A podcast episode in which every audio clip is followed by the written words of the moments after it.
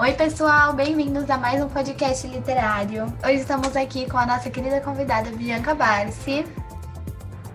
Oi, pessoal, oi, Ana Lu. Sejam todos bem-vindos. E aí, Ana Lu, qual o assunto de hoje?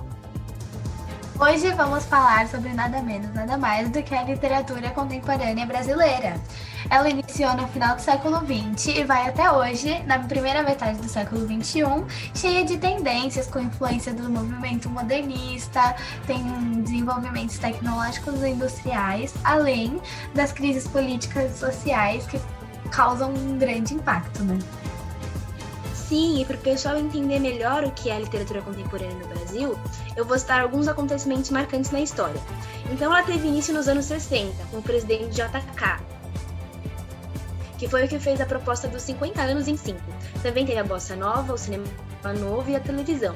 Ocorreu nessa época o golpe militar, o que trouxe a censura e o medo, junto com a perseguição e o exílio aos opositores. Em 1970, o Brasil foi tricampeão da Copa do Mundo, com um nacionalismo forte. Em 1979, teve a volta dos exilados e o fim da lei da anistia, com o presidente Figueiredo, o que trouxe o otimismo e a esperança do povo. E em 1989, teve a volta das eleições diretas e a posse do presidente Fernando Collor. É, realmente, todos esses fatos fizeram com que as características textuais ficassem distintas das escolas literárias anteriores, né? Rompendo com os valores tradicionais.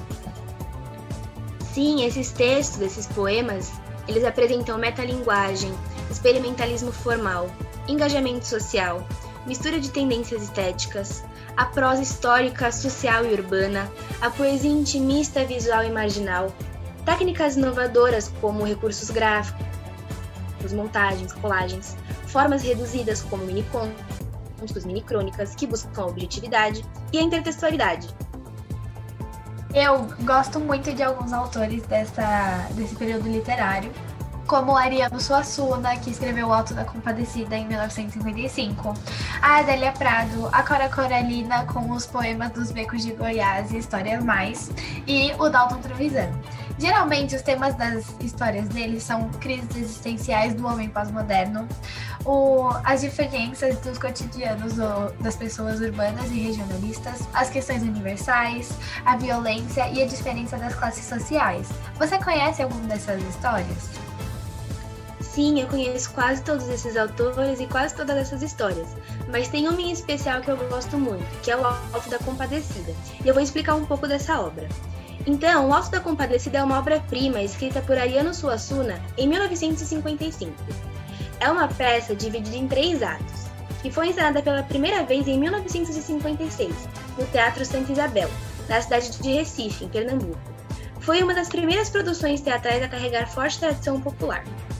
O Alto da Compadecida tem como cenário o sertão e mostra os problemas encontrados na região nordeste do Brasil, como a seca, a extrema pobreza, o coronelismo e os personagens populares da região, a exemplo do cangaceiro.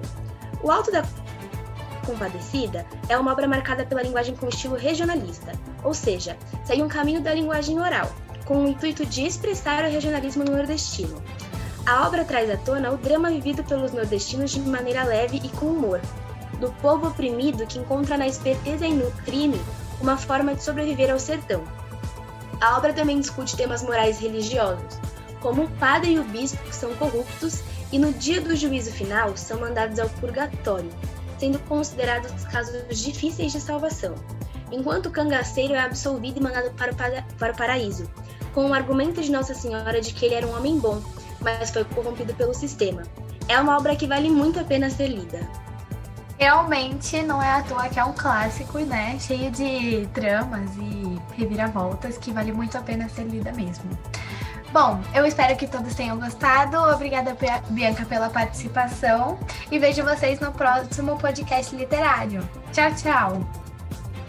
Tchau, pessoal. Até a próxima.